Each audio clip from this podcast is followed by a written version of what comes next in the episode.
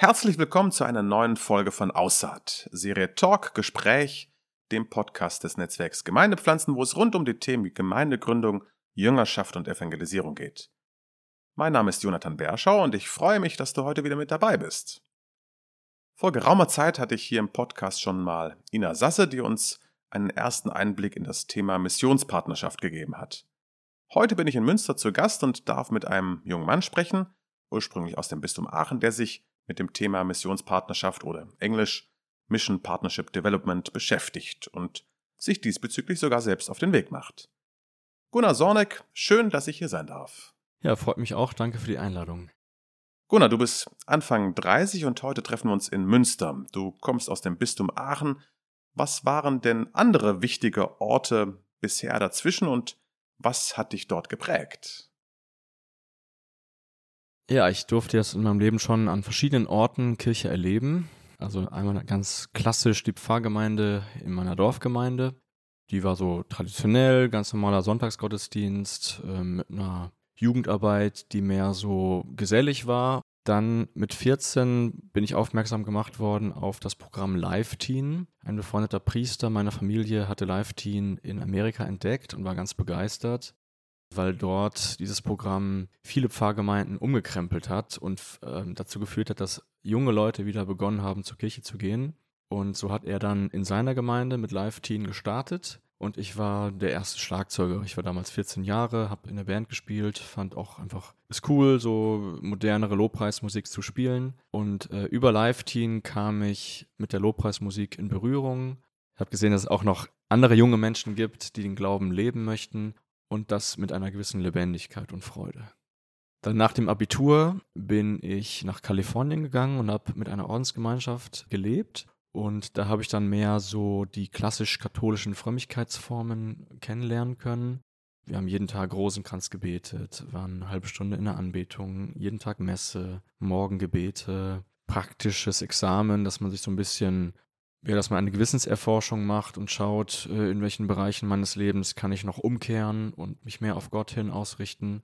Das war auch für mich eine sehr starke und prägende Zeit, weil da meine Vernunft angesprochen worden ist. Also ich konnte wirklich auch dann langsam immer mehr verstehen, warum die Kirche diese und jene Position vertritt und äh, habe dann auch gesehen, hey, die Lehre der Kirche ist schön und macht Sinn. Und äh, dann habe ich mich in dieser Zeit dazu entschieden, auch kompromisslos meinen Glauben zu leben. Also 100% all in zu gehen und zu sagen, Jesus, ich folge dir nach, ich gebe dir mein Leben und ich möchte darauf hören, was du in mein Leben sprichst. Und für mich war dann auch wichtig, nach diesem Jahr an einem Ort zu studieren, wo ich meinen Glauben gut leben kann.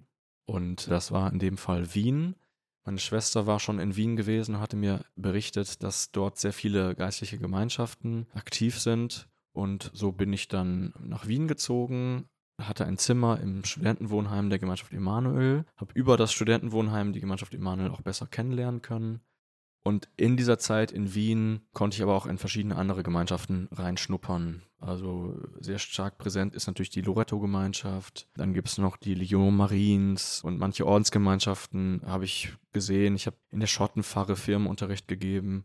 Und das war für mich schon eine ja, Orientierungsphase, um, um zu sehen, wie sieht die kirchliche Landschaft aus. Und also ich hatte BWL studiert und hatte dadurch natürlich auch erstmal eine weltliche Karriere vor Augen im Laufe der Jahre habe ich mir dann stärker die Frage gestellt, was möchte ich machen mit meiner beruflichen Zeit?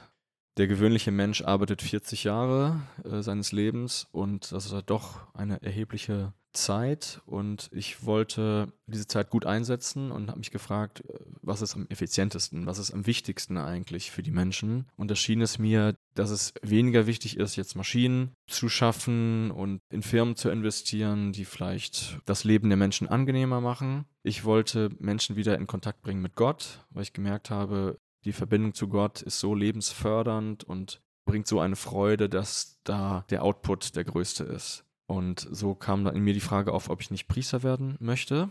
Und dann war ich an verschiedenen Orten, kurze Zeit in einem Noviziat einer Ordensgemeinschaft, wo ich dann aber gemerkt hatte, das ist nicht so ganz der richtige Weg, es war doch ein bisschen zu eng für mich. Und dann war ich mit der Gemeinschaft Emanuel in Belgien, in Namur, das sogenannte Propedeutikum absolviert und habe dort gemerkt, hey, das ist so meine Spiritualität.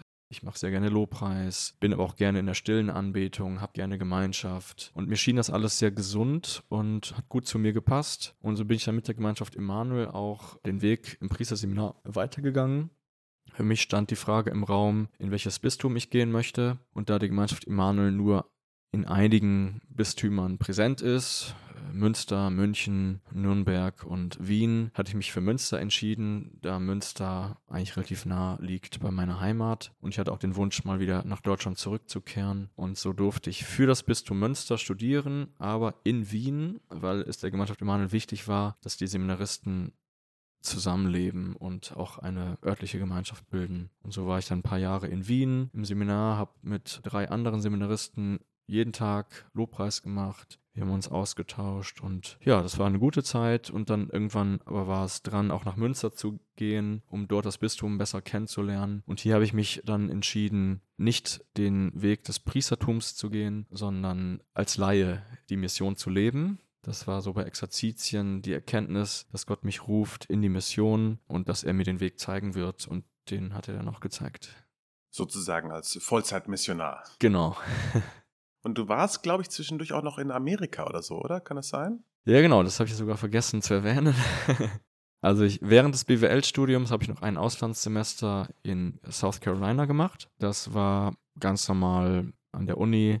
Für mich war das jetzt kirchlich keine starke Erfahrung, sondern mehr so, wie das Studentenleben der Amerikaner aussieht. Und dann war ich noch mit 16 Jahren ein halbes Jahr in Atlanta äh, als Austauschschüler und habe in einer christlichen Familie gelebt nicht nur eine christliche Familie, sondern das war der Präsident von Live Teen, bei dem ich in der Familie war, Randy Rouse. Und da habe ich natürlich dann sehr unmittelbar mitbekommen, wie Live Teen sich entwickelt und genau wie so die charismatische Landschaft in Amerika aussieht.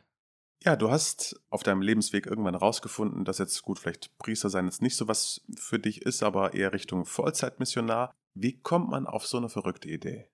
Also das ist letztendlich das Ergebnis einer längeren Reise. Am Anfang, glaube ich, stand der Wunsch, mein Leben einzusetzen für Gott. Das kann man natürlich auf vielerlei Weise machen, aber ich habe gemerkt, so die glücklichsten Momente meines Lebens waren die, in denen ich mit Menschen über Gott sprechen konnte, bei denen ich Menschen näher zu Gott führen konnte und habe mich eigentlich immer sehr wohlgefühlt auch über meinen Glauben zu sprechen und ihn nach außen hin zu tragen und ihn weiterzugeben, weil der Glaube für mich ein Schatz ist, eine Perle im Acker und es lohnt sich, diese Perle auszugraben und zu entdecken.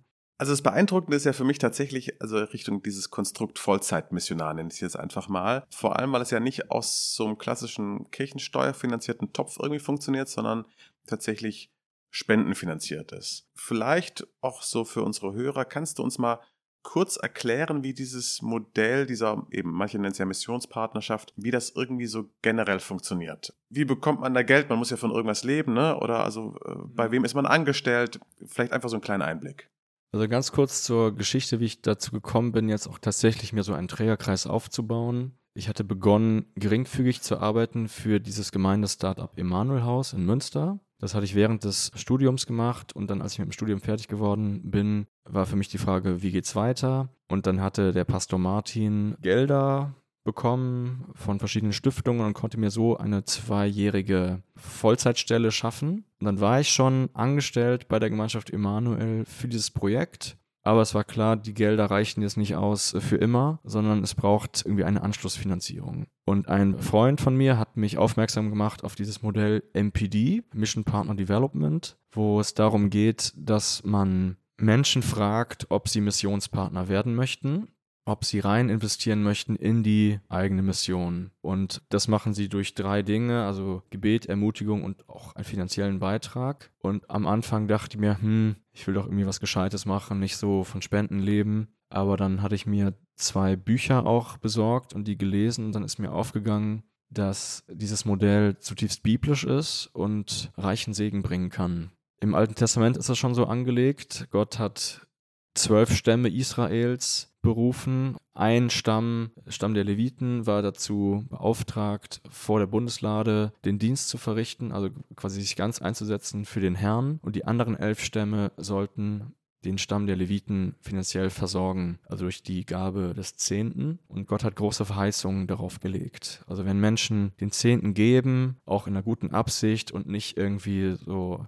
doch noch Sachen zurückhalten und verstecken, sondern ganz offen das geben, was auch geschrieben steht in den Geboten, dann beschenkt Gott sie auf andere Weise auch mit einer guten Ernte und so weiter.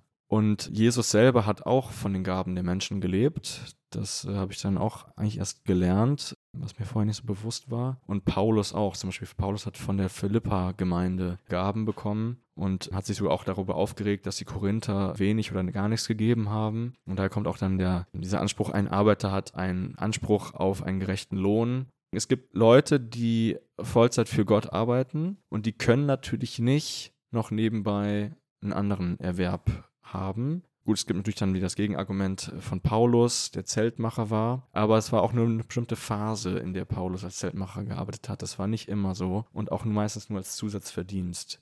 Und genau, das hat mich innerlich überzeugt und dann bin ich noch auf eine Schulung gegangen nach Salzburg und habe da andere Missionare kennenlernen können, die nach dem gleichen Prinzip leben und die mir gezeigt haben, dass es möglich ist. Ähm, das waren so Menschen wie du und ich. Und ich dachte mir, hey, wenn die das können, kann ich das vielleicht auch. Und dann habe ich einfach auch gestartet, habe Menschen kontaktiert, die ich schon im Laufe meines Lebens kennenlernen konnte und habe ihnen ganz konkret die Frage gestellt, ob sie sich vorstellen können, mein Missionspartner zu werden. Und ich wäre erstaunt, dass doch sehr viele bereit waren, da auch rein zu investieren. Genau, mittlerweile bin ich so bei 90 Prozent. Also ich habe noch nicht die Stelle ausfinanziert, aber bin auf einem guten Weg und merke, dass Gott auch Türen öffnet und mir Missionspartner schenkt, um die Mission hier in Münster leben zu können. Das heißt, es gibt einen Trägerkreis, wo jeder das gibt, was er so kann. Was ist da so ein Durchschnittsbetrag, was ich. Also ich habe einen Missionspartner, der gibt 15 Euro, einen, der gibt 500 Euro. Also es gibt wirklich unterschiedliche Beträge. Durchschnittlich geben die Leute 50 Euro pro Monat. Manche sagen, okay, sie können vielleicht einmal im Jahr eine größere Summe geben, weil sie es dann besser irgendwie kalkulieren können, ist auch in Ordnung. Für mich ist wichtig, einen regelmäßigen Betrag zu bekommen, damit ich auch planen kann damit man nicht immer so dann schlaflose Nächte hat und nicht weiß, wie man jetzt im nächsten Monat über die Runden kommt. Also da hilft eine gewisse Regelmäßigkeit. Genau, und ich glaube, die Anstellung, wenn ich das noch richtig im Kopf habe, ist ja über Trägerverein von Emanuel oder es ist eben auch bezüglich eben Sozialsteuerpflicht und alles Mögliche, was es da so gibt. Äh, das ist das also anscheinend irgendwie organisatorisch irgendwie angedockt. Genau, also ich bin ganz normal angestellt bei der Gemeinschaft Emanuel und das Geld geht auf das Konto der Gemeinschaft Emanuel und meine Stelle wird aus diesen Geldern finanziert. Das heißt, die Gemeinschaft Emanuel als Arbeitgeber zahlt Sozialleistungen, ich zahle Steuern und bin im Sozialversicherungssystem drin. Und das gibt mir natürlich dann auch eine gewisse Sicherheit und Transparenz. Keine Schwarzarbeit. Genau, bin nicht ich, der, der das Gehalt festlegt oder der sich irgendwelche Boni auszahlt, sondern es ist letztendlich der Arbeitgeber, der letztendlich festlegt, äh, welche Gelder ausgezahlt werden. Ja, du hattest schon gerade auch so einen Kurs von der Loretto-Gemeinschaft angesprochen und auch zwei Bücher, die werden wir auf jeden Fall natürlich in die Shownotes reintun, damit alle interessierten Leute da nachher noch nachgucken können. Also falls da jemand noch mehr Interesse haben sollte. Aber da kommen wir vielleicht gleich nochmal kurz drauf. Was mich interessieren würde, ist ja, dass dieses Modell also schon sehr von der Vorsehung Gottes lebt. Ne? Also ich äh, bin da wirklich erstaunt, weil er ein großes Maß an Gottvertrauen irgendwie auch dazugehört. Wo hast du in deinem Leben bisher die Erfahrung gemacht, dass das mit der Vorsehung Gottes gut klappen konnte? So ganz stark waren die Erfahrungen der Bettelwallfahrten. Im Propedeutikum in Belgien habe ich so zum ersten Mal so eine Bettelwallfahrt erleben dürfen. Da wurden wir zu zweit ausgesandt für ein Wochenende von Namur nach Banneux zu pilgern, zu Fuß und wir durften nichts mitnehmen. Also kein Geld, kein Handy, nur einen ganz kleinen Rucksack mit einer zweiten, also mit einer Unterhose und vielleicht einer Zahnbürste. Und diese Erfahrung war total stark, weil ich gemerkt habe, Gott versorgt so wie es heißt im Evangelium, sie werden zu zweit ausgesandt und sollen predigen und von dem leben, was die Leute ihnen geben. Diese Erfahrung durfte ich machen, dass Gott wirklich, wenn man auf ihn vertraut, Menschen beruft, auch Nahrungsmittel zur Verfügung zu stellen, dass er Dinge so fügt, dass man versorgt wird. Und weil das, also kann ich mich ganz kurz erzählen, ähm, wir waren natürlich ein bisschen noch naiv am Anfang. Dann haben wir einfach gebetet, Herr, unser täglich Brot gib uns heute. Und dann haben wir an der Tür geklopft äh, bei irgendeinem Haus und haben halt erzählt, was wir machen und ob wir etwas zu essen haben könnten. Da haben wir tatsächlich auch nur Brote bekommen, also ohne Käse und irgendwie Aufschnitt. Und dann haben wir die trockenen Brote gegessen und haben uns dann äh, fürs Abendessen gesagt, hey, vielleicht sind wir ein bisschen anspruchsvoller und äh, bitten um Sandwiches, also Gott im Gebet. Und dann haben wir es tatsächlich auch beim nächsten Mal Sandwiches bekommen und dann war der nächste Tag Sonntag und dann haben wir einfach so ein bisschen spaßeshalber gebetet, Herr, heute ist der Tag deiner Auferstehung, lass uns doch grillen. Und äh, dann kam das so, dass wir letztendlich am Abend eingeladen worden sind, von Zeugen Jehovas zu sich zu kommen und da gab es dann ähm, Barbecue und Pizza. Und dann haben wir wirklich stark gemerkt, Gott hat auch irgendwie Humor und äh, gibt uns das um das, was wir bitten. Gott hat wirklich Humor, das ist. Wenn du also wenn ich jetzt Leute fragen würde, na, wie kann ich eigentlich so Vertrauen gegenüber Gott üben vielleicht? Ne? Also wie kann ich da drin wachsen? Was würdest du ihm da sagen? Gibt es jetzt, also wäre so eine, so eine Battle-Pilgerschaft, wäre das irgendwie so, ein, so eine Art Übungsfeld oder was können Leute machen, um irgendwie im Vertrauen auf Gott zu wachsen? Ich glaube, Vertrauen wächst durch das Eingehen von Risiko. Also wenn ich bestimmte Sicherheiten weglasse, und dann sage, Herr, kümmer du dich darum. Und wenn ich dann merke, dass Gott sich kümmert, das stärkt das Vertrauen ungemein. Das kann auch in kleinen Situationen sein. Ähm, jetzt vor kurzem war ich in der Situation, dass ich ein Paket erwartet hatte. Es sollte irgendwie ankommen in der Zeit zwischen 11 Uhr morgens und 15 Uhr. Und ich habe immer donnerstags um 13 Uhr meine Anbetungsstunde hatte ich überlegt, hm, soll ich dann überhaupt da hingehen? Soll ich nicht lieber in der Wohnung bleiben und auf das Paket warten? Weil es war wichtig, dass ich das Paket bekomme, weil ich am nächsten Tag das auch gebraucht habe. Und dann hatte ich auch überlegt, irgendwie Zettelchen hinzuschreiben, lieber Postbote, legen Sie das Paket einfach vor die Tür. Aber dann hatte ich eigentlich keine Zeit mehr. Ich musste dann zur Anbetungsstunde gehen. Da habe ich gesagt, Gott, du bist allmächtig. Ich glaube, dass du das hinbekommen kannst, dass ich das Paket bekomme, auch wenn ich jetzt mal diese eine Stunde weg bin in der Anbetung. Und dann bin ich einfach gegangen zur Anbetung, hatte auch eine sehr starke und gute Stunde. Bin zurückgekommen. Wen treffe ich? Auf dem Weg zu meiner Wohnung den Postboten, konnte gleich unten das Paket entgegennehmen und hochgehen. Und das hat mir wieder gezeigt, wer, wenn man Gott an die erste Stelle setzt, dass er vieles andere fügt und dass ich nicht jedes Detail meines Lebens selber planen muss. Ist es so, dass auch diese Missionspartnerschaft so letztlich deine Arbeit und auch dein Leben verändert? Es verändert schon mein Leben, weil ich jeden Tag neu auf die Vorsehung Gottes vertrauen muss. Also es kann sein, dass nächsten Monat 15 Missionspartner abspringen und ich dann nicht genug Geld habe für den nächsten Monat. Aber ich habe jetzt im letzten halben Jahr schon gemerkt, dass Gott auch so Lücken relativ leicht ausgleichen kann. Also ich habe noch nicht den vollen finanziellen Betrag monatlich zusammen, aber es gab jetzt immer wieder größere Einzelspenden, die dazu geführt haben, dass letztendlich der Gesamtbetrag doch gedeckt wurde. Das stärkt natürlich mein Vertrauen zu sehen, Gott sieht, was ich brauche und kümmert sich darum, dass auch aus dem Nichts Menschen bereit sind, etwas zu geben. Und das Schöne ist auch, dass ich gezwungen werde, Menschen mit reinzunehmen in die Mission, ihnen davon zu erzählen und so auch dann Zeugnis zu geben. Und auch Kontakt aufzunehmen mit Menschen, mit denen ich jetzt vielleicht länger keinen Kontakt mehr hatte. Also es drängt mich raus, in Kontakt zu treten mit Menschen und ihnen von der Mission zu erzählen. Und natürlich ergeben sich dann auch zeugnishafte Gespräche wo ich berichten kann, was sich hier getan hat in Münster, wie Gott mich schon geführt hat. Und nicht selten waren das sehr bereichernde Gespräche für beide Seiten, dass ich also einmal natürlich von mir erzähle, was sich in Münster getan hat, aber ich auch höre von den Missionspartnern, was sie schon erleben durften mit Gott. Also man bereichert sich gegenseitig und stärkt sich im Glauben. Das finde ich sehr, sehr schön. Du stellst fest, dass auch sagen deine Missionspartner, die Spender anscheinend, dass bei denen auch was passiert. Kannst du da was Besonderes sehen bei denen? Was verändert sich in deren Leben? Also ich kenne einen Fokusmissionar, der selber sich bekehrt hat, dadurch, dass er Missionspartner für jemand anderen geworden ist. Also er war eigentlich so eher atheistisch unterwegs und wurde dann gefragt, ob er Missionspartner werden möchte. Und durch das Beispiel dieses Missionars hat er sich dann bekehrt und hatte dann innerlich den Wunsch gehabt, sowas möchte er auch leben. Das ist die eine Geschichte. Und in meinem eigenen Leben merke ich, dass ich natürlich dann auch ganz zufällig Leute treffe, die Gott in mein Leben lenkt. Also eine Begegnung in Köln, dass ich jemanden wieder treffe, den ich zehn Jahre nicht mehr gesehen habe, der eigentlich auch nur auf der Durchreise war und den habe ich dann angesprochen, ob er vielleicht Missionspartner werden möchte und er hat dann auch zugesagt. Also ich gehe jetzt jeden Tag mit Gott mit geöffneten Augen und schaue, wen schickt mir Gott, den ich vielleicht fragen könnte. Und es ist auch nicht so, dass ich jetzt total enttäuscht bin, wenn jemand sagt, er kann kein Geld geben. Also letztendlich, ich bin froh, wenn Menschen mit fröhlichem Herzen etwas geben, aber auch nur da, wo es geht. Also manche haben ja schon andere Projekte, die sie unterstützen. Für andere ist das Geld eh knapp und da will ich auch niemandem jetzt dazu drängen, etwas zu geben. Aber ich glaube, dass ja, dass es doch genug Menschen gibt, die bereit sind, auch etwas abzugeben und in, selber in die Vorsehung Gottes zu vertrauen. Weil da, wo ich etwas abgebe, fehlt mir natürlich etwas und ich muss darauf vertrauen, dass Gott mir im Gegenzug wieder das gibt, was ich brauche. Also so muss sowohl der Missionar auf Gott vertrauen, wie auch der Missionspartner. Heute bist du beim Emanuel Haus in Münster auch sozusagen im Leitungsteam, kann man sagen. Auf welche missionarischen Bausteine legst du da besonderen Wert? Du sagst ja eben irgendwie schon allein, also auch durch diese Missionspartnerschaft ist das irgendwie Teil deines fast deines Lebens geworden. Gibt es da besondere Bausteine, wo du Wert drauf legst? Hat vielleicht das Team zum Beispiel einen Einfluss? Was hast du da für Erfahrungen sammeln können?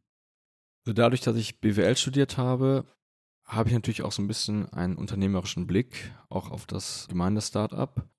Und ich bin immer auf der Suche nach Leuten, die im Laufe der Zeit gelernt haben, Dinge gut und richtig zu machen. Und ich denke mir, man muss das Rad ja nicht neu erfinden, sondern man kann auch vieles kopieren. Und ich glaube, Menschen sind ja auch dankbar, wenn deren gute Initiativen kopiert werden. Und da haben mir natürlich verschiedene Bücher geholfen. Purpose Driven Church von Rick Warren oder Rebuild oder Divine Renovation, aber auch der Blick auf andere Gemeindegründungen und geistige Gemeinschaften. Und von denen konnte ich lernen und ich gucke auch oft so, wie würde ich mich fühlen als Neuling in einer Gemeinde? Was ist mir persönlich wichtig? Und ich denke, dass Kirche sehr an Attraktivität gewinnen kann, wenn sie eine bessere Musik pflegt. Also die Qualität der Musik ist sehr wichtig, auch für die Schönheit des Gottesdienstes. Es braucht eine gute Gemeinschaft. Menschen sollten sich kennenlernen, um gemeinsam den Glauben leben zu können. Es braucht eine gute Predigt, dass man, wenn man auch nur dann eine Stunde pro Woche im Gottesdienst sitzt, auch irgendwie eine Botschaft mitbekommt für die Woche und daraus dann leben kann. Und es braucht auch so Kleingruppen, also Menschen, die sich regelmäßig treffen, um gemeinsam in der Bibel zu lesen und zu beten. Also der Glaube wird weitergegeben durch das Zeugnis von Gläubigen und durch das Imitieren. Also wenn ich jetzt Menschen habe, die schon eine Zeit lang im Glauben unterwegs sind, dann kann ich von denen auch vieles mir abgucken. Wenn du jetzt auf deine Zeit beim Emanuel-Haus zurückschaust oder auch auf deine Missionspartnerschaft, über welche Erfolge bist du besonders froh? Wo bist du sehr dankbar drüber?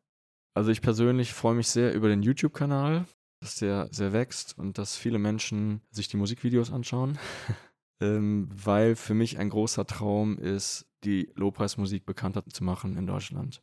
Ich selber wurde durch die Lobpreismusik eigentlich bekehrt oder habe so zum lebendigen Glauben finden können und ich wünsche mir sehr, dass noch mehr Menschen die Lobpreismusik entdecken und auch pflegen in ihren Gemeinden. Und da ist der YouTube-Kanal ein gutes Tool.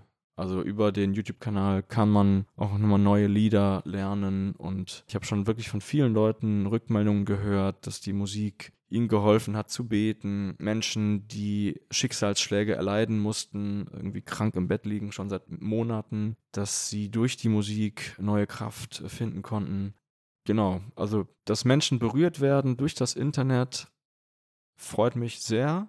Und dass auch die Abonnentenzahl steigt und dadurch die Verbreitung immer größer wird, ist auch sehr, sehr schön. Was mich aber auch sehr freut, ist das Wachstum der Hauskreise. Wir haben mit einem kleinen Hauskreis gestartet, acht Leute. Mittlerweile haben wir schon vier Hauskreise mit über 40 Leuten, die sich alle zwei Wochen treffen.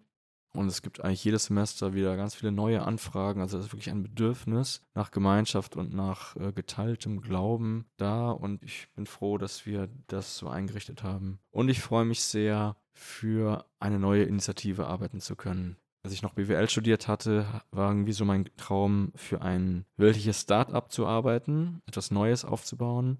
Und jetzt kann ich für ein kirchliches Start-up arbeiten. Also wir können wirklich von Null anfangen und die Strukturen neu legen und gucken, dass wir Menschen sammeln, sie in die Jüngerschaft, in die Nachfolge Jesu mit reinnehmen und ihre Herzen entzünden, dass sie das Feuer wieder weitergeben können. Ja, eine sehr aufregende Sache, wo du selbst jetzt dran mitarbeiten kannst. Wenn du jetzt Leuten was empfehlen könntest, die sagen, die kommen zu dir und fragen, ach, kannst du mir mal was empfehlen bezüglich Missionspartnerschaft oder irgendwas in die Richtung? Gibt es da so ein paar Sachen, Anlaufstellen, die du denen gut empfehlen könntest? Also ich kann eigentlich allen empfehlen, das Buch äh, zu lesen von Miles Wilson, Gott, die Welt und das liebe Geld. Da kriegt man sehr viel Hintergrundwissen und dann ist natürlich auch sehr hilfreich, eine Schulung zu besuchen. Die beste Schulung, die ich kenne, findet in Salzburg statt. Einmal im Jahr im Sommer. Das sind, glaube ich, vier oder fünf Tage, organisiert von der Loretto-Gemeinschaft. Und da lernt man wirklich sehr praktisch, wie man sich so einen Trägerkreis aufbaut. Äh, man wird ermutigt, auch diesen Weg zu gehen. Man trifft Leute, die diesen Weg schon gegangen sind. Man kann auch einen Coach an die Seite gestellt bekommen, der einem hilft, dann auch tatsächlich die Theorie in die Praxis umzusetzen, weil man natürlich auch ein bisschen faul ist von Natur aus und dann vielleicht ein bisschen aus Angst dann doch niemanden fragt oder dann kleingläubig wird und nicht daran glaubt, dass Gott vielleicht auch einen versorgen kann. Also ich glaube, es ist wichtig, sich zu vernetzen und das Zeugnis zu sehen von anderen Missionaren. Gunnar, herzlichen Dank für diesen Einblick in das Thema Missionspartnerschaft. Ja, hat mich sehr gefreut. Vielen Dank für das Gespräch. Falls ihr Gunnar irgendwie unterstützen wollt bei seinem wichtigen Dienst, ich schreibe auf jeden Fall noch alle möglichen Kontaktdaten euch in die Shownotes rein, wo ihr dann auch Gunnar selbst einmal ansprechen könnt. Ich würde mich freuen, wenn sich da ganz viele Menschen finden, die ihn noch ein bisschen unterstützen. Ich freue mich, dass ihr heute wieder dazugehört habt und sage bis zum nächsten Mal. Falls ihr die Zeit bis dahin nutzen möchtet, schreibt uns gerne ein Feedback oder eure Fragen, eure Empfehlungen und eure Wünsche. Einfach alles an podcast.gemeinde-pflanzen.net und schaut natürlich auch gerne auf unserer Internetseite vorbei. Falls es euch gefallen hat, empfehlt uns gerne weiter. Für heute dir alles Gute, sei gesegnet.